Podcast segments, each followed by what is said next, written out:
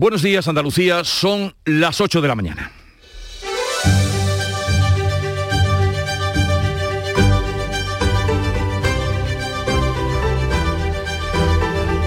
En Canal Sur Radio, La mañana de Andalucía con Jesús Vigorra. Este jueves prácticamente toda Andalucía amanece en nivel cero de alerta por la pandemia de coronavirus. Solo se mantiene el nivel 1 en los distritos sanitarios de Almería y el Levante. La tasa de incidencia está ya en algo menos de 27 casos por 100.000 habitantes y por primera vez desde el pasado 1 de julio no se ha notificado ningún fallecido por COVID. Hoy conoceremos los detalles de la campaña de vacunación de la gripe que comienza esta semana. De lo político, dos puntos de interés. En el Parlamento andaluz, sesión de control al gobierno, sanidad, empleo y educación van a centrar las preguntas al presidente de la Junta. Y en Madrid, en el Congreso, debate y vota las enmiendas a la totalidad del proyecto de ley de memoria democrática y debate el decreto del gobierno para mitigar la subida del precio de la luz. En La Palma, esta ha sido otra madrugada de evacuaciones en otra zona de los llanos de Aridane ante el avance de la lava. Enseguida les hablamos de estas y otras noticias, pero antes la información del tiempo. Social Energy. La revolución solar ha llegado a Andalucía para ofrecerte la información del tiempo. Hoy esperamos cielos poco nubosos o despejados en toda Andalucía, bajan las temperaturas máximas, las mínimas se mantienen y atención al viento de levante que va a soplar con rachas muy fuertes en el estrecho. De hecho, se ha activado el aviso amarillo en esta zona. En este mes de octubre, únete a Social Energy y di no a la subida de la luz. Ahorra hasta un 70% en tu factura con nuestras soluciones fotovoltaicas y aprovecha las subvenciones de Andalucía. Pide cita al 955 440 41 111 o en socialenergy.es. Solo primeras marcas y hasta 25 años de garantía. La revolución solar es Social Energy. Y ahora vamos a conocer la situación del tráfico en Andalucía. Vitaldent te ofrece la información del tráfico. En Clínicas Vitaldent queremos verte sonreír. Desde la DGT nos informa Alfonso Serrano. Buenos días. Buenos días. Hasta ahora en la red de carreteras de Andalucía les vamos a pedir precaución en Cádiz. Hay complicaciones en sentido a la CA33, tanto por la 4 en Puerto Real como por la 48 en Chiclana de la Frontera. Y en la CA33 dificultades en San Fernando, en este caso en sentido La Carraca. Además en Córdoba hay densidad circulatoria en la 4 en el entorno del Arcángel en ambos sentidos y dificultades en Málaga por un accidente en la 7 en Fongirola que corta el carril derecho en dirección en Cádiz. En esta misma vía hay circulación lenta en el rincón de la Victoria. También complicaciones en Sevilla, de entrada a la capital hispalense por la 49 en Camas y la 4 en el entorno de Bellavista y en la ronda S30 en el puente del Centenario en ambos sentidos. Hola, soy Nuria Fergo y todos los días me levanto con una sonrisa. Haz tú lo mismo y vuelve a sonreír. Este mes en Vitaldent te ofrecen un 20% de descuento en tu tratamiento de implantología. Llama al 900-101-001 y pide tu cita gratis. En Vitaldent quieren verte sonreír.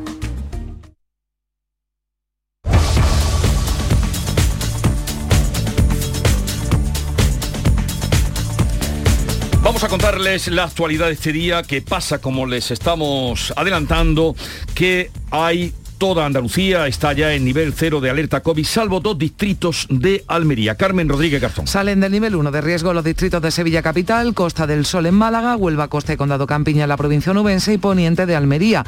Así las provincias de Sevilla, Málaga y Huelva se suman al completo a las de Cádiz, Córdoba, Granada y Jaén, que ya llevan una semana sin restricciones de aforos ni horarios. La tasa en Andalucía está ya en algo menos de 27 casos por 100.000 habitantes y por primera vez ocurría este miércoles, por primera vez desde el pasado 1 de julio, no se notificaba ningún fallecido por COVID. Almería sigue siendo la tasa de incidencia más alta de Andalucía con 64 casos y aunque los datos han mejorado en todas las zonas, se mantiene el nivel 1 en los distritos sanitarios de Almería y Levante Norte. María Jesús Recio.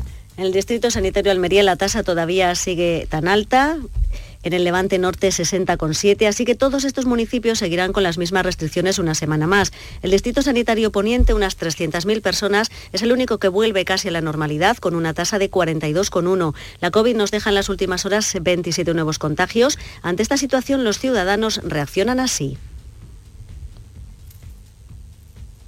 Bien, eh, La Junta nos pide prudencia, el virus sigue ahí y recuerda que quedan 43.900 personas en la provincia sin vacunar. La capital hispalense pasa al nivel cero. El resto de la provincia ya lo estaba. Pilar González. La capital andaluza está ya sin restricciones. Ha llegado a este punto una semana más tarde que el resto de la provincia. Y es que, entre otros factores, la tasa de incidencia ha ido bajando en la ciudad más lentamente que en el resto, hasta llegar a los 32 casos por 100.000 habitantes que tiene ahora. Recupera, por tanto, esa normalidad después de 881 fallecidos en esta ciudad. En toda la provincia han muerto en esta pandemia 2.309 personas y se han contagiado más de 177.000. La tasa provincial es de 25 casos y además la situación es homogénea. Solamente siete pueblos tienen una incidencia superior a los 50 casos, aunque hay dos, Pedrera y Almadén de la Plata, que tienen una situación peor, con una tasa de 387 y 229. También la provincia de Málaga pasa por completo a nivel cero. Quedaba pendiente la Costa del Sol. José Valero. Pues así es, Marbella, por ejemplo, accede casi 12 meses después al nivel cero de alerta contra el coronavirus. Desde esta medianoche decaen las limitaciones de horario y aforo en comercio, hostelería u ocio nocturno. Los hosteleros lo valoran, pero opinan que llega tarde. No hay municipios en los que la tasa supere los 500 casos por cada 100.000 habitantes. La incidencia provincial es de 39,8, un punto menos, por ejemplo, en Málaga Capital, donde el alcalde ha señalado que la subida de 2,2 casos en dos días significa que se ha cortado el descenso en contagios de días anteriores. Insiste en la vacunación y prevención de todos. En Huelva quedaban dos distritos aún en el nivel 1, Huelva, eh, Huelva Costa y Condado Campiña, que recuperan ya la nueva normalidad. Sebastián Forero. Pues así es, toda la provincia de Huelva está a nivel cero de alerta sanitaria y por tanto riesgo bajo. La tasa provincial se sitúa en estos momentos en 49,7 casos por cada 100.000 habitantes en los últimos 14 días. El municipio con una mayor tasa COVID de nuestra provincia es Rosal de la Frontera, que en los últimos 14 días ha presentado una incidencia de 530, tres casos por cada 100.000 habitantes.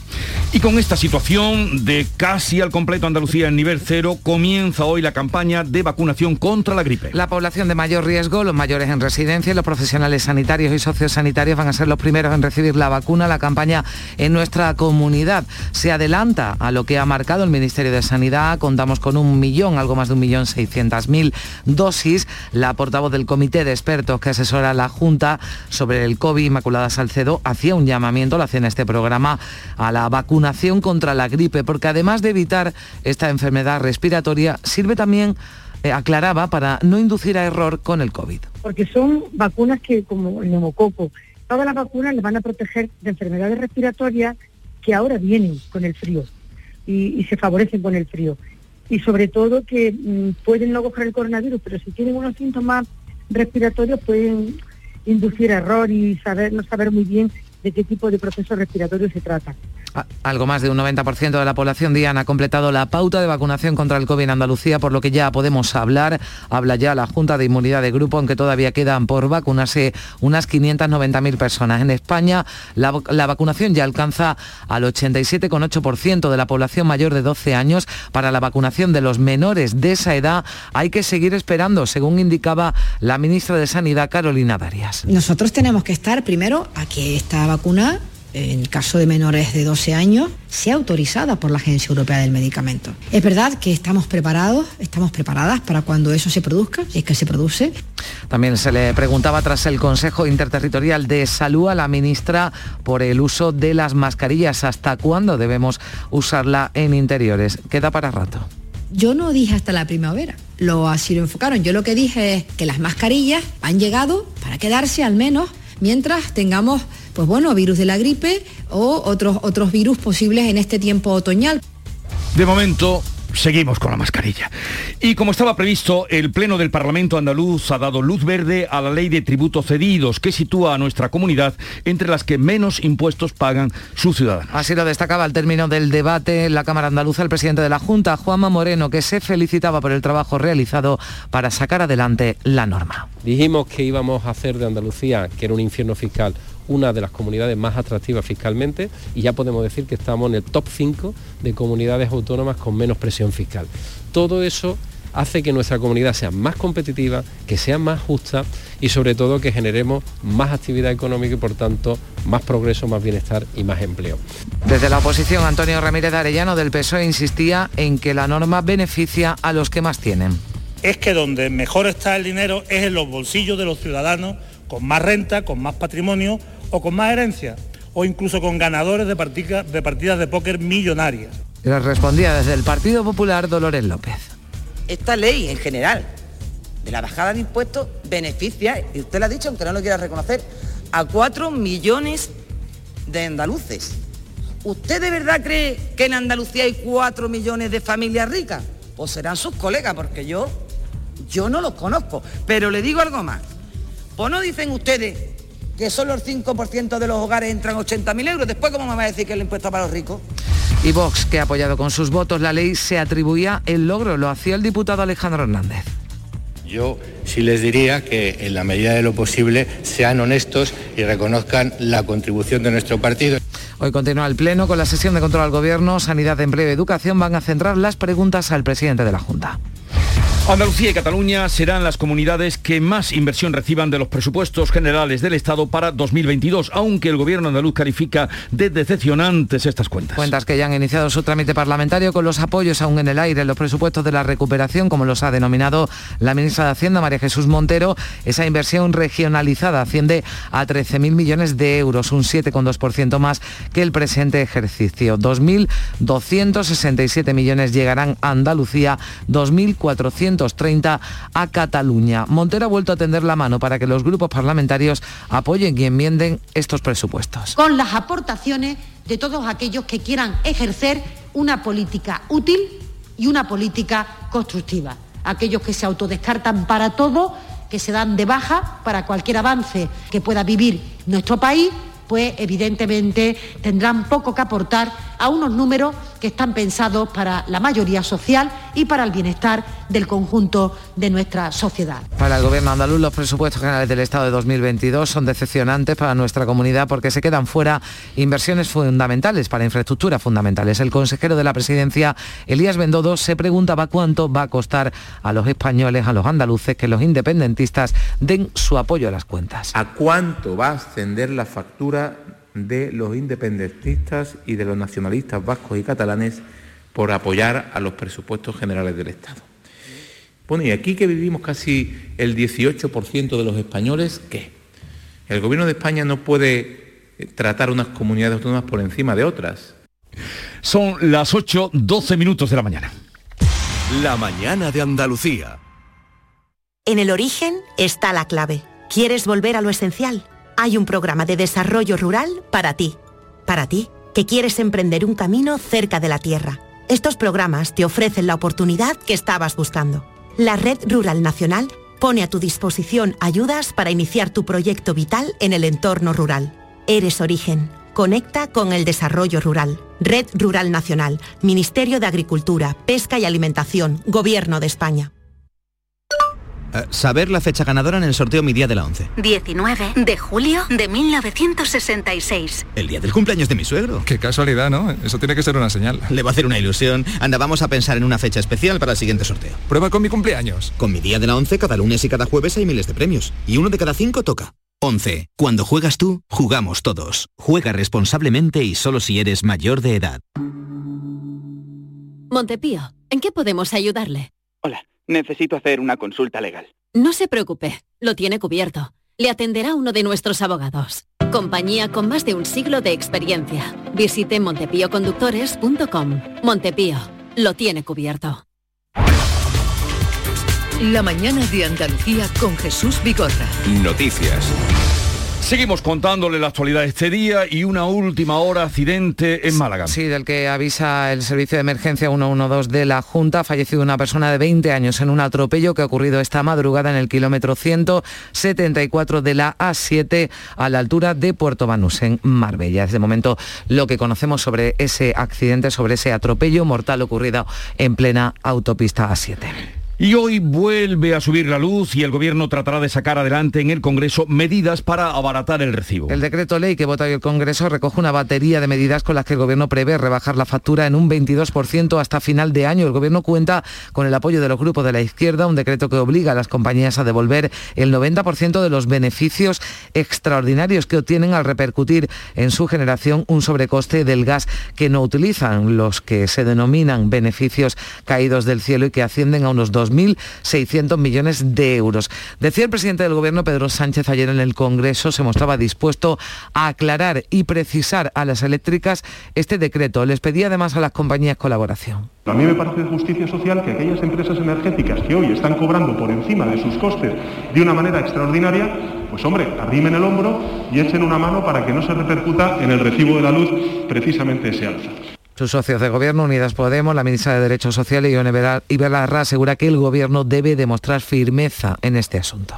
Yo creo que nos equivocaríamos si cuando las eléctricas le están echando un pulso a la ciudadanía de nuestro país, el gobierno flaquea. Tenemos que mantenernos firmes y proteger a la gente que es la que nos puso aquí.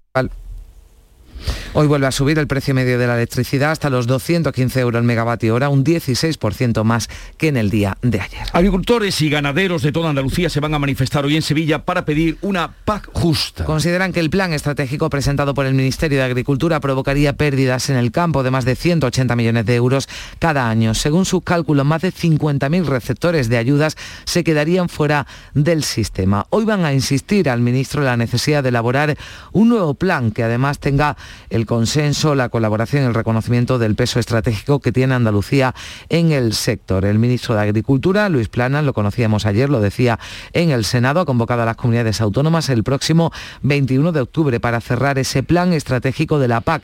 El documento debe estar finalizado y enviado a la Comisión Europea antes de que finalice este año. Bien, el caso es que se han unido todos los representantes, Asaja, COA, UPA y Cooperativa Agroalimentaria de Andalucía juntos todos han convocado esta manifestación. Vamos a saludar ahora a Eduardo Martín, que es el secretario general de Asaja. Eduardo Martín, buenos días. Buenos días. Unanimidad y, unidad de todo el sector agrario. Mm, ¿Qué eh, objetivo o qué es lo que eh, les hace reaccionar de esta manera tan contundente contra la PAC? Bueno, la unanimidad efectivamente es ante el agravio que se pretende cometer y el atraco a mano armada que se pretende cometer para los agricultores y ganaderos de Andalucía. Es lamentable que después de tantos años, ¿eh? porque llevamos tres años trabajando en una reforma de la PAC, primero a nivel de, institucional de Bruselas, luego a nivel de, Madrid y ahora un poco en, la, lo que sería la negociación entre el gobierno central las comunidades autónomas, pues a costa de los agricultores y ganaderos de Andalucía se pretenda perpetrar un atraco que va a producir una enorme caída de renta en los agricultores y ganaderos de Andalucía, con el único objetivo ideológico por parte del Gobierno Nacional, del Gobierno del PSOE y de Podemos, de transferir fondos de Andalucía hacia el resto de comunidades autónomas. con lo cual, lo que se hace es de vestir un santo para intentar vestir otro, eh, hablando en el término de argot del campo. Eh, eh, señor Martín, para que lo entendamos todos los que le estamos escuchando, mm, gente que no está vinculada al sector agrario, digo como productores, todos dependemos indudablemente del trabajo que ustedes hacen. ¿Qué es lo más grave que les ocurre? Usted habla de que se pueden perder muchos agricultores, puestos de trabajo, renta también. ¿Dónde está el problema? Bueno, la realidad es que el sector agrario no atraviesa el mejor de los nuestros momentos. Todo el mundo es conocedor o recuerda en el resto de la ciudadanía que hace escasamente un año estábamos en las carreteras con nuestros tractores provocando por una crisis de precios generalizada en todos nuestros productos.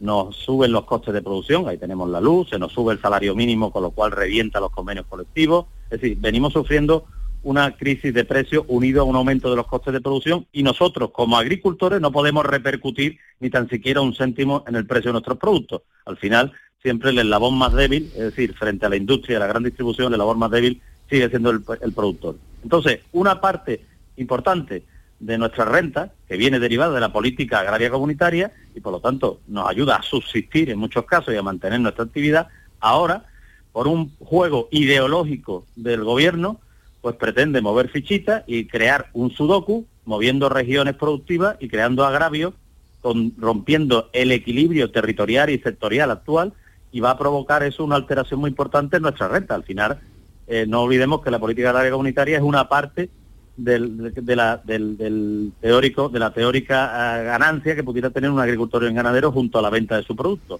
Si evidentemente con la venta de nuestros productos difícilmente cubrimos nuestros costes de producción, Imagínense ustedes si ahora mismo nos pegan un recorte como el que se pretende, de más de 180 millones de euros anuales en Andalucía, solamente en la provincia de Sevilla, les pongo como ejemplo, las pérdidas para los agricultores y ganaderos de nuestra provincia va a ser de 54 millones de euros al año, pues evidentemente que alguien venga y me explique a mí esa qué razón de ser si no es una razón ideológica para sacar fondos de aquí hacia otras comunidades autónomas y crear, como le decía, una alteración muy importante del equilibrio que a duras penas mantenemos entre comarcas agrarias y entre territorios. Por esos motivos que expone Eduardo Martín, se han unido, como les decía, eh, todos lo, todo el sector está unido en esa eh, protesta hoy a las 11 en la convocatoria en Sevilla. Eh, gracias por estar con nosotros. No sé en qué momento están las negociaciones, pero ojalá se pudieran reconducir a tenor de lo que usted nos dice de pérdidas para el campo andaluz. Pues muchas gracias a ustedes por hacerse eco de, de nuestras protestas y en este caso de nuestra demanda y esperemos que efectivamente alguien, y sobre todo el ministro, le entre en la cabeza que no se puede hacer una reforma donde haya grandes perdedores ni grandes ganadores. Ninguna reforma que se considere justa se tiene que derivar en ese punto. Y hoy por hoy el gran perdedor, la gran perdedora es Andalucía y sobre todo los agricultores y ganaderos de Andalucía. Eh, gracias Eduardo Martín, que tengan un buen día. Vamos a saludar a Cristóbal Cano, que es secretario general de la UPA Andalucía, la Unión de Pequeños Agricultores y Ganaderos. Cristóbal Cano, buenos días. Buenos días. Eh, estaba hablando antes con el representante de Asaja, ya digo, ustedes han unido todos. El ministro contra el que ustedes están ahora o pidiéndole cuentas en este reparto de la paz, Luis Plana, fue consejero de Agricultura y Ganadería y siempre ha presumido de conocer muy bien el campo andaluz. Eh, ¿Está actuando él libremente, creen ustedes, o por qué no está reconociendo los problemas que él conoce de primera mano? Bueno, yo creo que todos estamos de acuerdo en que Andalucía necesita una PAC más justa y más social que refleje el modelo mayoritario que tenemos en nuestra tierra, que es ese modelo de agricultura y ganadería familiar y profesional. Esa PAC que tiene que hacer a sus siglas precisamente y que sea una política agraria que esté en consonancia con la importancia que tiene el sector agrario andaluz en el peso del conjunto de España, ¿no? Y que incluya elementos diferenciadores para los agricultores y ganaderos centrándose en esas explotaciones familiares y en los que realmente vivimos y trabajamos en la tierra. Creo que es también importante incidir en la evolución que ha tenido la negociación desde hace un par de años a esta parte. Eh, partíamos de un escenario bastante negativo para Andalucía, para los perceptores de ayuda de Andalucía, y se han ido reconsiderando posiciones hasta el punto de que el acuerdo eh, provisional de finales del mes de julio, la propia consejera lo valoró positivamente, hmm. eh, tanto en cuanto pues bueno, se reconocía la figura del agricultor pluriactivo, esencial para Andalucía, eh, se encajaba un número de regiones en torno a 20 cuando partíamos de una propuesta de 6 o 7 regiones, con lo cual los desequilibrios se atenúan y se amortiguan en nuestra tierra. Se reconocía eh, el pago redistributivo para primar las primeras hectáreas, las primeras cabezas de ganado frente a las grandes explotaciones y, en definitiva, corregir desequilibrios que venimos arrastrando. Creo que vamos en la buena dirección. Se hablaba incluso, y ahí está en la hemeroteca, allá por el mes de abril, alguna parte del sector que alertaba de pérdidas que cifraba en algo más de 1.300 millones de euros y hoy estamos hablando de 180, con lo cual creo que la evolución de esa unidad de acción que hemos mantenido la organización agraria con el gobierno de Andalucía, firmando declaraciones institucionales tanto en 2018 como en 2020, está dando buen resultado.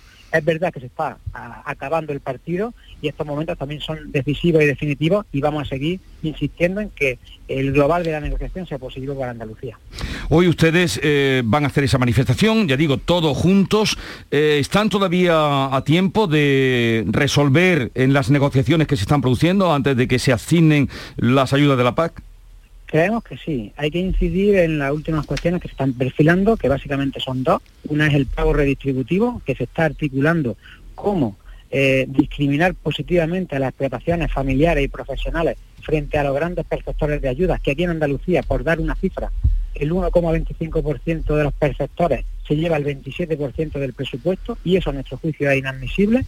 Y también a nivel de ecoesquemas, que son prácticas agrarias eh, en favor del medio ambiente, relación a los pastos, a los cultivos leñosos, a los cultivos extensivos, tienen que ser unas prácticas eh, que se adapten bien a nuestros cultivos y a nuestro medio rural, que tenemos que tener tiempo y recursos económicos suficientes para hacerle frente y en definitiva los agricultores ganaderos estamos dispuestos, porque al final se trata de legitimar la ayuda y además de producir alimentos en cantidad seguro y sano, pues también devolver a la sociedad esos bienes públicos que es la mejora y la gestión del territorio que hacemos día a día en nuestra explotación.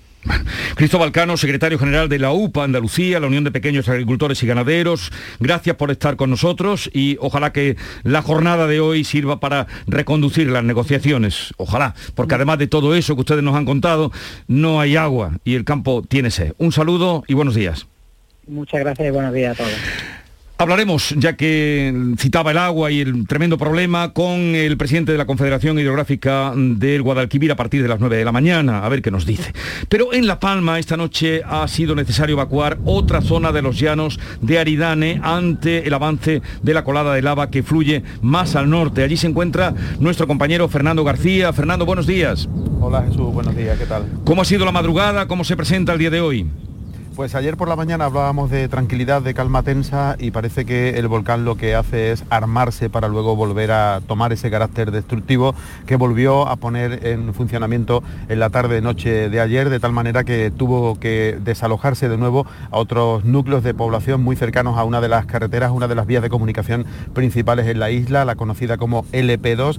Eh, la lava sigue avanzando, fíjense, dicen que aproximadamente la anchura de esa lengua de lava eh, podría superar el kilómetro y medio, estaríamos hablando aproximadamente de un kilómetro 700 metros y que la altitud sería equiparable a un edificio de tres pisos. Eso es lo que va arrasando con todo lo que se encuentra en el camino, incluidas las edificaciones. Eh, hay tres parámetros que determinan eh, los expertos que podría anunciarnos que el volcán podría parar. Ninguno de los tres parámetros que se tienen en cuenta, ninguno de estos tres parámetros principales cumple los requisitos para que esto pueda detenerse. Primero, la tasa de emisión de dióxido de azufre está por las nubes. Segundo, la deformación del volcán no hace presagiar que esto vaya a parar. Y lo tercero es la tasa de sismicidad, que aquí sigue muy elevada. Así que por el momento tendremos que esperar. Es verdad que preocupa también en las próximas horas el cambio de la dirección. Bueno, se nos ha cortado la comunicación, pero... ¿no? También por eh, esa nube de cenizas que también sigue preocupando. Informó desde La Palma Fernando García y este ruido que es directo y que no cesa. Vamos a otro asunto. El Consejo de Gobierno ha aprobado ayudas para las 24 localidades andaluzas afectadas por las lluvias torrenciales que ocurrieron en agosto y septiembre. Sí, los municipios que ya podrán eh, empezar a cobrar las ayudas la semana que viene. Huelva, recordamos, fue la provincia más castigada, por tanto la que va a recibir más fondos, porque solo el 700 viviendas, 1.500 coches resultaron perjudicados. Eh, Juan Marín, el vicepresidente de la Junta, daba los detalles de estas ayudas al término del Consejo de Gobierno de este miércoles. Lepe, por ejemplo, en Huelva sería la población que más recursos irían destinados a él por los daños que allí se han ocasionado, concretamente 609.420 euros. Después Isla Cristina 130.000, Cartaya 131.000, eh, el total son 1.500.000, pero se van a publicar en el Boletín Oficial de la Junta de Andalucía, pues se pasaría inmediatamente al pago. La Policía Nacional ha detenido en Barcelona y en Madrid a cinco supuestos yihadistas que estaban preparados para cometer atentados en España. Arrestos que se precipitaron al detectar que estaban realizando gestiones para comprar un Kalashnikov. Han participado en la investigación el FBI, la Europol, mientras en Noruega se investiga si ha podido ser un acto terrorista ese ataque con arco y flechas que deja cinco muertos y que ha cometido un hombre de 37 años en Kongsberg. También se investiga en la Universidad del País Vasco un tiroteo que protagonizaba un joven de 21 años en la Facultad de Ciencias armado con una escopeta, ha efectuado varios disparos, aunque afortunadamente no hay heridos, solo daños materiales. Parece que es un alumno de esta facultad con un expediente brillante. Y gran debate hoy en el Congreso de los Diputados porque la conocida como ley del solo sí es sí inicia este jueves su tramitación parlamentaria con el debate de las enmiendas a la totalidad. Han sido presentadas por el Partido Popular y Vox que consideran que la norma es inconstitucional e innecesaria. Una ley que ha sido impulsada por la ministra de Igualdad, por Irene Montero, que considera que con esta norma las víctimas ya no tendrán que acreditar que se han resistido, que ha habido violencia. Se entenderá que todo acto sexual sin consentimiento será agresión. También la ley de memoria democrática del Gobierno se debate hoy en el Congreso, una ley que pilotó la ex vicepresidenta Carmen Calvo y que es rechazada también por PP y Vox por, creen que, por creer que impone una versión sectaria y distorsionada de la historia. Pero el mayor escollo es que los republicanos de Esquerra, cuyo apoyo es imprescindible para ser aprobada, piensan que se queda corta. O sea que el alto voltaje en la discusión está garantizado. Y en Sevilla ya está todo preparado para la salida extraordinaria del Gran Poder el próximo sábado. Saldrá de su basílica para visitar el barrio sevillano de los Pajaritos. Sí, las tres administraciones implicadas, la Central Autonómica Local, ya han ultimado un dispositivo de seguridad desde el Ayuntamiento. El delegado de Gobernación, Juan Carlos Cabrera, celebra la coordinación para que todo funcione como debe se ha terminado de ultimar todos los detalles en donde ese esfuerzo conjunto va a permitir tener una salida extraordinaria, señor del Gran Poder, eh, con todos los servicios disponibles y sobre todo buscando que el principal protagonista sea el señor del Gran Poder y los ciudadanos puedan disfrutar en este momento. Bueno, Pues así llegamos a las 8.30 minutos de la mañana, tiempo ahora para la información local. Luego continuamos con la tertulia de actualidad.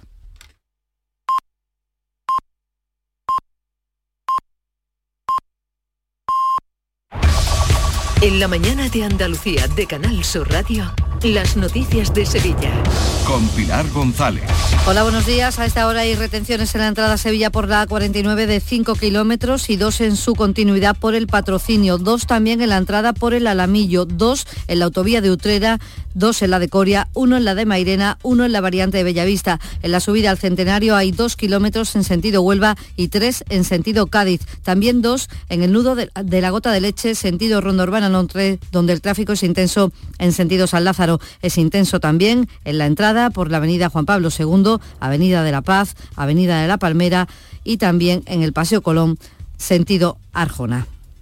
Sevilla 2000, tu inmobiliaria 100% sevillana y la más recomendada de Sevilla, te ofrece la información del tiempo y te desea que tengas un buen día. Hoy tenemos intervalos de nubes altas, el viento sopla de forma variable flojo y de sureste en la Sierra Sur, donde además las temperaturas máximas bajan allí. La máxima prevista para hoy es de 30 grados en Morón y en Écija y 31 en Lebrija y en Sevilla. A esta hora tenemos 17 grados en la capital.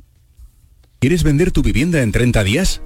Inmobiliaria Sevilla 2000, especialistas en servicios al propietario. Le regalamos valoración de su propiedad, certificado energético registrado, reportaje digital profesional con vídeo más planos y publicamos su inmueble en más de 100 portales inmobiliarios. Inmobiliaria Sevilla 2000, única inmobiliaria de Sevilla con certificado de calidad AENOR ISO 9001. Búsquenos en internet o en 955 51 33 00.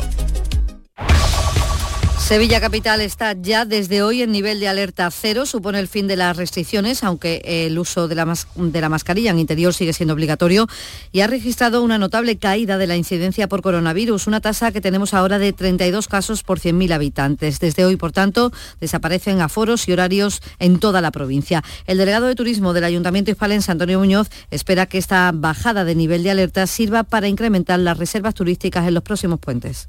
La ciudad tiene inmuebles más que suficientes que podrían permitir una rehabilitación y poder albergar esta colección. Entonces, eh, digamos que el interés de Sevilla está manifestado. Bueno, se refería Muñoz a esas negociaciones que lleva el Ayuntamiento de Sevilla con los responsables del Museo Hermitage de San Petersburgo para que Sevilla pueda albergar aquí una subsede del Museo Ruso y está pidiendo, en ese sonido lo escuchábamos, Muñoz, la colaboración de todas las administraciones para que trabajen todas en esa misma dirección y puedan conseguir esa subsede del Hermitage en Sevilla. Hablamos también de una concentración que va a haber esta mañana a las diez y media convocada por comisiones obreras ante el Hospital Macarena para reclamar la renovación de los 15.000 profesionales sanitarios contratados en esta pandemia. El 31 de octubre acaba el contrato, aunque el Servicio Andaluz de Salud asegura que trabaja en la renovación de la mayoría. El delegado del sindicato, Juan José Limones, alerta de una posible fuga de este personal a otras comunidades. La decisión del SAS posibilita la fuga a otras comunidades autónomas de estos profesionales. Comisiones Obreras exige la continuidad de los profesionales sanitarios que acaban su contrato el próximo 31 de octubre. En el SAS, si queremos una asistencia sanitaria de calidad, no sobra nadie. Hay otra protesta. Las organizaciones agrarias y ganaderas de toda Andalucía han convocado una caravana de tractores en Sevilla en defensa de un reparto de la política agraria común igualitario. Va a partir a las once y media de la mañana desde el estadio del Betis, irán hasta la Plaza de España por la avenida de la Palmera. Luego regreso por el mismo camino. Y el Gran Poder tendrá un tiempo de paso de 40 a 50 minutos el próximo sábado cuando salga de su basílica en dirección a los pajaritos. Los cortes de tráfico se activarán en función de la afluencia de personas. El hermano mayor de Gran Poder, Ignacio Soro, entiende que el dispositivo debe ser de gran envergadura porque habrá una gran afluencia de personas llegadas de diferentes lugares van a venir personas de todo de toda España. Tenemos constancia de que van a, hay viajes organizados para venir a, ver el Señor en estos traslados y para participar también de los actos y de los cultos que vamos a, realizar allí en cada parroquia. Por lo tanto, es un acontecimiento de tal magnitud que necesita la atención de, todas las administraciones. En inversiones, el proyecto de presupuestos generales del Estado incluyen 49 millones para la sustitución de los tirantes y la ampliación del puente del Centenario, 31 para la C40 y 13 millones para la remodelación del nudo de carreteras de la Pañoleta y 5 más para el nuevo enlace de la C20 con la A4, la ampliación de la calzada de la autovía A49 con un tercer carril en cada sentido cuenta este año con tan solo 400.000 euros. A esta hora tenemos 16 grados en Los Molares, también en Sanlúcar, 13 en San Nicolás del Puerto, 17 en Sevilla.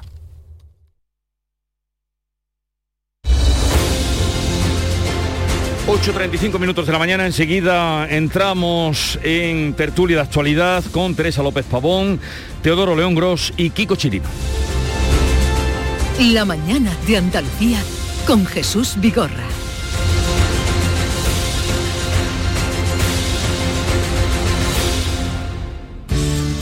Buenos días. En el sorteo del cupón diario celebrado ayer, el número premiado ha sido 97.720 97720. Asimismo, el número de serie correspondiente a la paga, premiado con 3.000 euros al mes durante 25 años, ha sido 15015. Hoy, como cada día, hay un vendedor muy cerca de ti repartiendo ilusión. Disfruta del día y recuerda, con los sorteos de la 11, la ilusión se cumple. En el origen está la clave. ¿Quieres volver a lo esencial? Hay un programa de desarrollo rural para ti. Para ti, que quieres emprender un camino cerca de la tierra. Estos programas te ofrecen la oportunidad que estabas buscando. La Red Rural Nacional pone a tu disposición ayudas para iniciar tu proyecto vital en el entorno rural. Eres Origen. Conecta con el desarrollo rural. Red Rural Nacional, Ministerio de Agricultura, Pesca y Alimentación, Gobierno de España. En la tarde de Canal Sur Radio con Mariló Maldonado tienes el repaso a la actualidad de la mañana con la sobremesa más divertida y picante con historias y entrevistas que te interesan. Una radio emocionante y cercana. La tarde de Canal Sur Radio con Mariló Maldonado. De lunes a viernes desde las 3 de la tarde. Quédate en Canal Sur Radio, la radio de Andalucía. Buenos días. En los tres sorteos del triplex de la 11 de ayer, los números premiados han sido 789 789 452 452 y 650 650. No olvides que comprando Lotería de la 11 colaboras con una gran labor social. Pídele el triplex de la 11 a tu vendedor, también en puntos de venta autorizados o en juegos11.es. En la 11 nos mueve tu ilusión. Que tengas un gran día.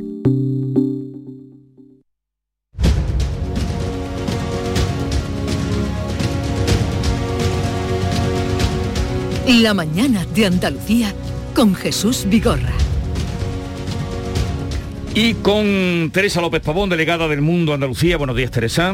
Muy buenos días. Kiko Chirino, mm, su director de El Ideal de Granada. Kiko, buenos días. ¿Qué tal? Muy buenos días. Y Teodoro León Gros, director de Mesa de Análisis en Canal Sur Televisión a la una menos 10 de cada día, cada mediodía. Eso es. Bienvenido.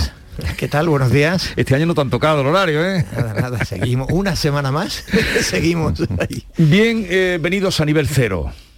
Ah, pues, Con excepción de eh, Almería. Bien no, hallado en mi caso, porque, mm, porque Tú ya estabas- estábamos en nivel. No, no, en Málaga estabais, en Málaga estabais todavía en nivel 1. No, yo creo que desde la, La- semana pasada estaba en cero. La Costa del Sol estaba La Costa del nivel Sol uno. estaba en la nivel Costa del 1. Sol en nivel Sí, 1, pero la sí. ciudad estaba ya en nivel Ah, 0. pero yo te decía en Puerto Banús. No, no, ni, ni- ni con yate ni en Puerto Banús. Polígono Pisa. Te recuerdo que soy periodista. Bien, pero en cualquier caso estamos en nivel cero, a ver, eh, cuidado ahora. No obstante, la... ah, Y es verdad que no lo resaltamos lo suficiente, ¿eh? o sea que hoy os escuchaba viniendo para acá, solo queda una comarca del Levante almeriense, creo. sí, Levante Dos Norte. distritos, dos Eh, distritos Levante de- Norte de almeriense Almería, sí. y, creo que no lo destacamos lo suficiente, ¿eh? que hasta llegar aquí nos ha costado muchas fatiguitas, ¿no? A, a muchos... Y, a- y a la perspectiva, Teresa, porque, porque mm, ayer bajamos de la cota 30, es decir, es, eh, hay que remitirse a agosto del año Sí, anterior. sí, Eh, todo el pensamiento que hemos elaborado en torno a la pandemia se ha movido en cifras casi siempre en cotas por encima de 100 y a menudo de Sí, sí, 250. Nunca habíamos llegado a este suelo desde el inicio de la pandemia. Este es un suelo del verano pasado, el suelo de, de Pedro Sánchez declarando eh, El- el suelo hemos post- derrotado, hemos derrotado al Sí. virus. Por ¿no? primera bueno, vez. ¿no? ya me has traído eso a la memoria y ya se me ha quitado todo el buen rollo porque ya, ya no me ¿Por fío qué? nada. No, porque Hombre, hay que seguir con el moral, la moral de ¿no? victoria, Entonces, Teresa. pues, Y además, hace tres meses que no había ni un solo fallecido, como ocurrió en el día de ayer. Sí, sí, sí. Eh, Eso, bueno, es- eso- esas cifras son muy oscilantes, como Sí, porque sabes, ¿no? depende. Porque depende de cómo No se me realiza el- contabilidad. No, no te lo estropeo. Pero es verdad que también el número de fallecidos va bajando. O sea, Sí, eso, pero eso re- también re- es verdad, ¿no? Recordar hace tan solo un año, ¿no? Como, cómo estábamos hace tan solo un año empezando, o en la antesala de unas nuevas restricciones, aquí en el caso de aquí de Granada, el- aquel puente del Pilar con el vídeo viral eh, en la calle cantando alcohol, alcohol, y, y que después llevó a esas restricciones excepcionales en Granada que después le siguió el resto de Andalucía, ¿no? Y un año después, tan solo un año después, alcanzamos esa inmunidad de grupo ayer, ¿no? Del 90%. Y, y con algunas UCI a punto de quedarse sin pacientes de coronavirus. ¿no?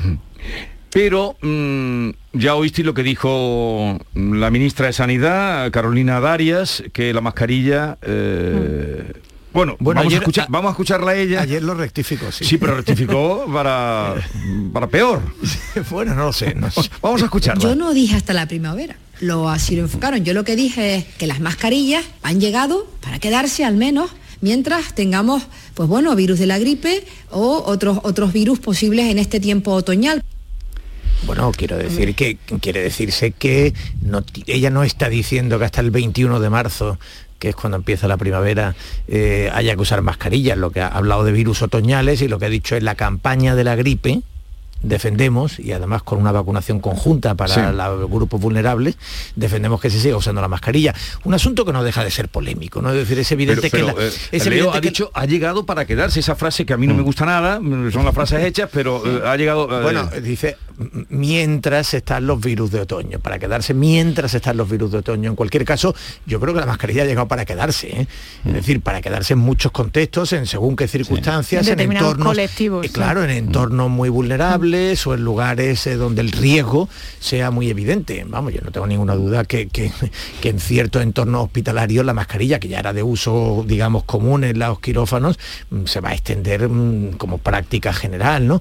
Pero, mm, o en las residencias, ¿no? Pero no, yo creo que, que rectifica en alguna medida, porque es verdad que España es el único país o el último país occidental en el que hay un terror, digamos, instalado que parece aferrarnos a la mascarilla como, como un elemento casi mítico, ¿no? Como ese escudo eh, que nos protege. Bueno, yo creo que, las, que, que el- hay una necesidad también de matizar eso y de, de que volver a la normalidad pasa también por empezar a desprendernos de la mascarilla en otras, en otras circunstancias. Kiko. No, y psicológicamente creo que está mm, bastante asimilada, ¿no? Y mm, la liberación de la mascarilla en espacios exteriores no ha llevado a, un- a desprenderse de la mascarilla eh, en masa, ¿no?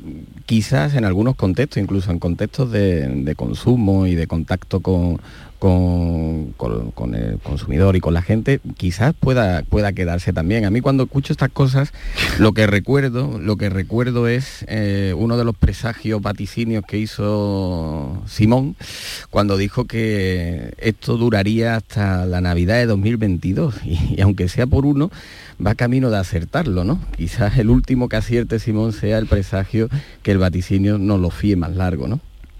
Sí, lo que pasa es que cabe esperar que, que, que es, se prolongue, pero ya en otras condiciones diferentes a las que hemos conocido el último año, ¿no? Decías tú, solo un año después, yo decía, "Mm, maldito, y qué largo se nos ha hecho este año, ¿no? Y con respecto a las mascarillas, mm, yo sí mm, creo que para determinados colectivos va a ser difícil que, que podamos prescindir de ellas porque el virus no ha desaparecido ni siquiera con el, el elevadísimo grado de inmunidad eh, colectiva que tenemos ya.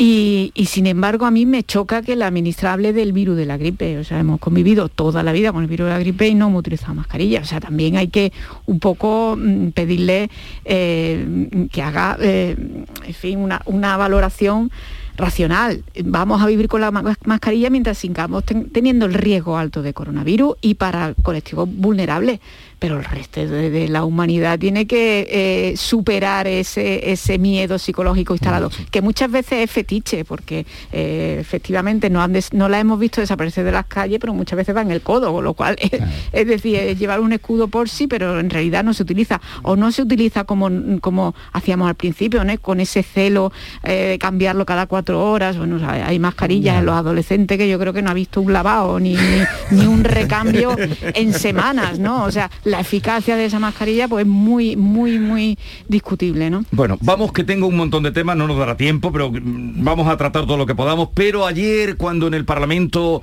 era noticia, y lo venimos contando, eh, la ley de tributos cedidos, saltaba una bomba, o un, en fin, un campanazo en el Parlamento, a lo mejor estabas tú allí siguiéndolo, eh, ¿estuviste en el Parlamento físicamente? ya no vais al Parlamento, ya no... Bueno, sí, sí, vamos al Parlamento, pero es verdad que, no todo lo que, lo que nos gustaría, ¿no? Y es verdad también que la tecnología nos permite seguir las sesiones, yo las seguí desde el periódico y con mucho interés y nos permite hacerlo también a distancia, pero, sí, sí se va. Entonces, eh, ¿dónde saltó? Bueno, eh, vamos a contar lo que fue. La mesa del Parlamento pide la devolución de 20.000 euros mm. que Teresa Rodríguez gastó en alquiler de dos pisos. Teresa Rodríguez, que ha sido el azote de... y además su vida mm, parece ser que ha sido austera, y, pero ha sido el azote contra de las dietas, que pedía que se quitaba. ¿Cómo se come esto? ¿Cómo lo veis? Bueno, yo no... Ellos dieron ayer una explicación, a mí no me acaba de convencer, a mí me parece absolutamente mm, incongruente ¿no? con ese discurso que ellos han hecho contra el uso eh, abusivo de la dieta, porque es verdad que ellos lo que defienden es que las dietas se justifiquen, es decir, que no basta con decir que, le corresponda a cada diputado un dinero por el hecho de venir de Almería, sino que ese diputado tenga que presentar pues, el kilometraje o la factura del hotel donde se aloja cuando está eh, en Sevilla para asistir a las actividades parlamentarias, como es lógico. Ellos lo que reclaman es que se justifiquen esa dieta y que esas dietas se eliminen en aquellos periodos de sesiones donde no hay actividad parlamentaria, durante las vacaciones, en agosto o incluso durante su permiso maternal, que ya hizo el gesto de intentar devolver las dietas que cobró como diputada cuando, cuando estaba de permiso maternal. Bueno, todo eso, no, pues claro, eh, resulta incongruente que aunque ahora nos enteremos que el grupo parlamentario pagaba dos pisos para el alojamiento de los diputados del entorno de Teresa Rodríguez, que, por otro lado reciben eh, unas dietas para, para, fin, para, ese fin. Para ese fin. Entonces lo que le dice la mesa del Parlamento, no, mire usted, usted no puede cobrar dos veces para un mismo para un mismo fin. Usted tiene ya una, una dieta personales, por lo tanto, el dinero del grupo parlamentario no puede pagar el, alojamiento, porque además de ahí se derivarían incluso consecuencias a efectos de IRPF, porque eso es un pago en especie, ¿no? De alguna manera.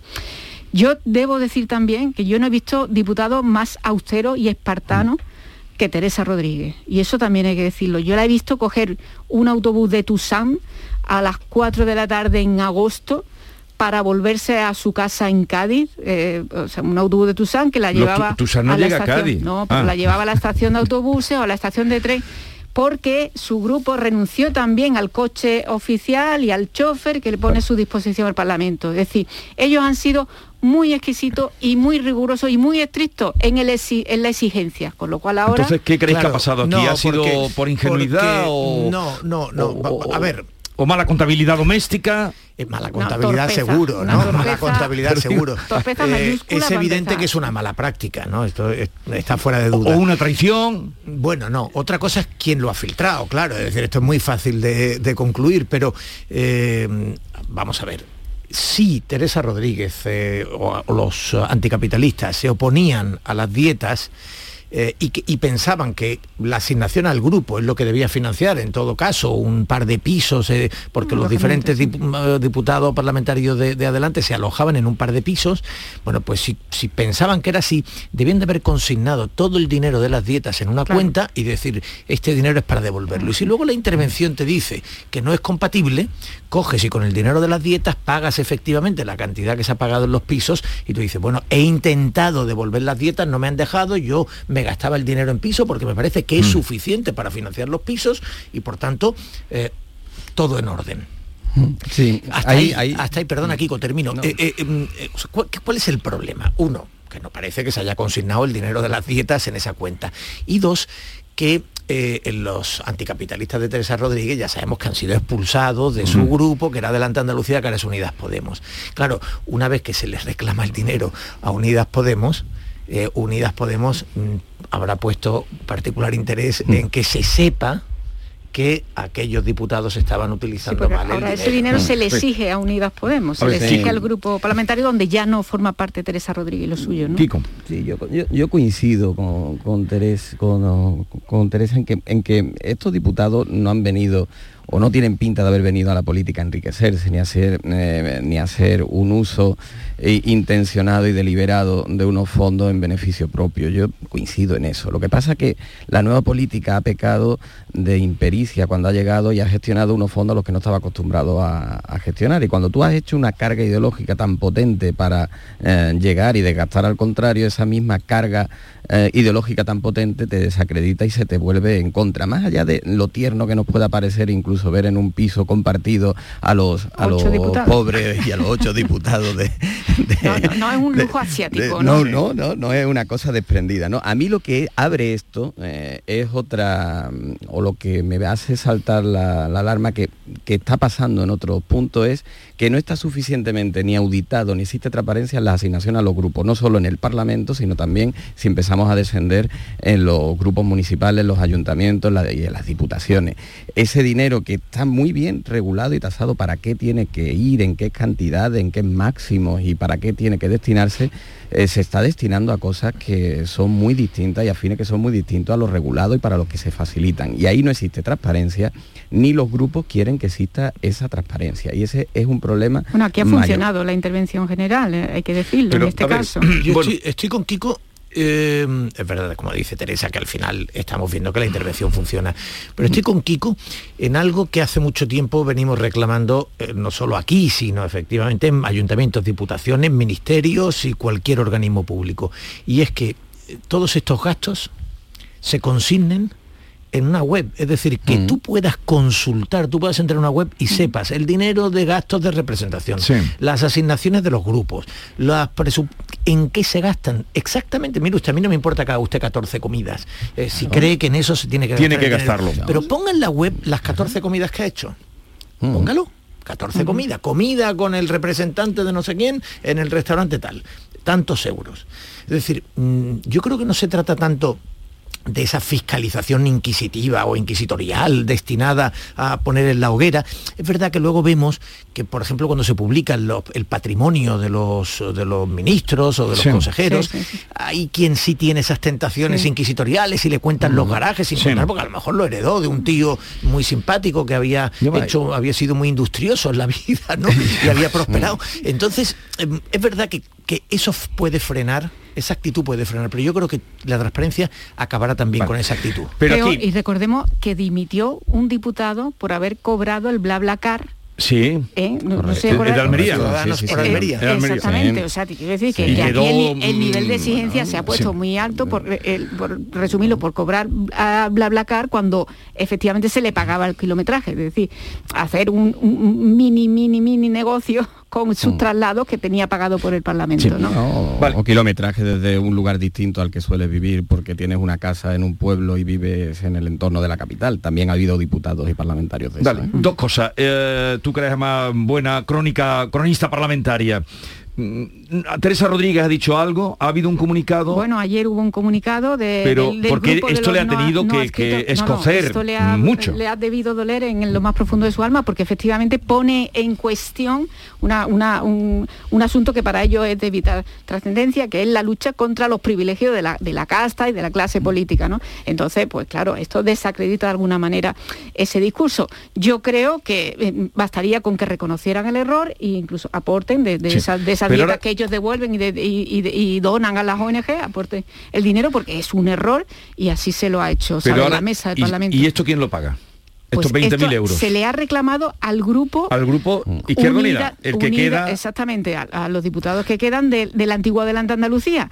Y supongo yo que en ese grupo, no lo sé si habrá, y habrá una reclamación con respecto a los diputados de Teresa Rodríguez. Pero a quien el Parlamento se lo reclama es al grupo parlamentario que hizo que es difícil. Es decir, ese presupuesto de grupo. Y es verdad que en este momento el grupo parlamentario además se ha quedado con el presupuesto del grupo. Íntegro. Íntegro. Como si fueran 16 7... otros son no adscritos, por eso. Es decir, nosotros están sin presupuesto. Y por eso tanto, también hay que eh, recordarlo. Claro, es decir, está, eh, eh, lo va a pagar el grupo parlamentario y mm, al final eso... Que lo, va a pagar el grupo, dices tú, aunque... Aunque ya no estén allí Teresa. Claro, claro, que sí, porque les corresponde a ellos. Ha heredado la subvención, hereda también las trampas. Luego, eso entonces, es. Pero esto se lo podían haber pedido en privado. Bueno, vamos a ver, como lo van a pagar. Sí. lo que Pero han que le hecho- podían haber dicho mm, a sus compañeros, oye, este dinero, ¿no? Vamos a ver. ¿De eso dónde no- sale esto? No, la intervención, la intervención detecta eh, en la Sí. contabilidad un doble pago por una misma causa y por tanto dice esto es una irregularidad. Esa irregularidad se reclama. ¿A quién se le reclama? A quien era destinatario de ese presupuesto y, y hacía el gasto, que era entonces el, el grupo parlamentario Unidas Podemos. Lo que ocurre es que en ese grupo Adelante Andalucía, antes lo dirigía Teresa Rodríguez y estaban esos diputados haciendo esos gastos y ahora ellos son no adscritos y han sido sacados del presupuesto y por tanto administran el presupuesto y tendrán que hacer frente el grupo parlamentario. Vamos, que con lo, con lo No, yo te decía que 1,7. si, que si esta noticia que está hoy Sí. en todos los medios de comunicación se considera fuego amigo. Por supuesto. Vale. Tiene Bueno, pero la, inter- sí, Tiene pero la intervención ha actuado, ¿no? Pero Por- en cualquier caso, hay que Aquí decir- con no lo estáis dejando hoy hablar, ¿eh? No, no, no, no, pero yo creo que la intervención ha actuado norm- ha actuado y ha actuado regla- eh, según el reglamento se le ha reclamado obviamente a quien lo tiene que hacer, ¿no? Pero también tengo la sensación que Teresa Rodríguez aquí intentará escenificar y limpiar aquí la imagen y habrá, no, no sé, una devolución, no sé por qué conducto, pero algo tendrá que hacer, ¿no? Porque es, que lo que yo- le queda, yo ¿no? La creo credibilidad. que mm, es lo coherente eh, en su caso, ¿no? Pero bueno, mm, en fin, habrá que ver. En cualquier caso, la- el que ha actuado es la mesa del Parlamento, no ha actuado el, el- el grupo parlamentario de, Adelan- eh, de Unidas Podemos, ha actuado la mesa del Parlamento y esto se hubiera sabido por cualquier otro medio, porque es, es una es una información muy golosa para todos los grupos Sí, parlamentarios, ¿no? Porque a. Teresa Rodríguez la quieren todo, en fin, la tienen todo el mismo cariño. Pues eh, a ver cuando hable qué dice, ¿no? De, de- de este asunto. Entre todos la mataron, pero ella se resiste a Pero tú, morirse. pero tú las das ya por No, no, entre ¿no? todos la mataron, pero ella se resiste a morir. No, y hay que decir que ahora mismo esos diputados no adscritos no tienen derecho a ninguna subvención, ninguna, como, Ahora- como grupo, porque no son un grupo, son diputados no adscritos individualmente. Solo su... Ahora sí que están para alquilarse un dieta, piso. sí, Ahora- siguen ahora le llega para un piso. si Sigue teniendo su dieta individuales, pero no tienen un presupuesto como grupo. Vale. Uy, qué poquito tiempo nos queda. Yo quería introducir aquí el tema de presupuesto. ¿Entendéis los presupuestos vosotros? Bueno, los del no, Estado, Los de del la Estado. Junta. Sí, hombre, a ver, a ver, ente- Lo tú- digo porque hoy... Tú dices entender el reparto El territorial. reparto, porque leyendo los periódicos mm, uno llega a confusión. Había hoy uno que era ya eh, el colmo, que decía una cosa y la contraria. Era la... Qué la van- raro en un periódico.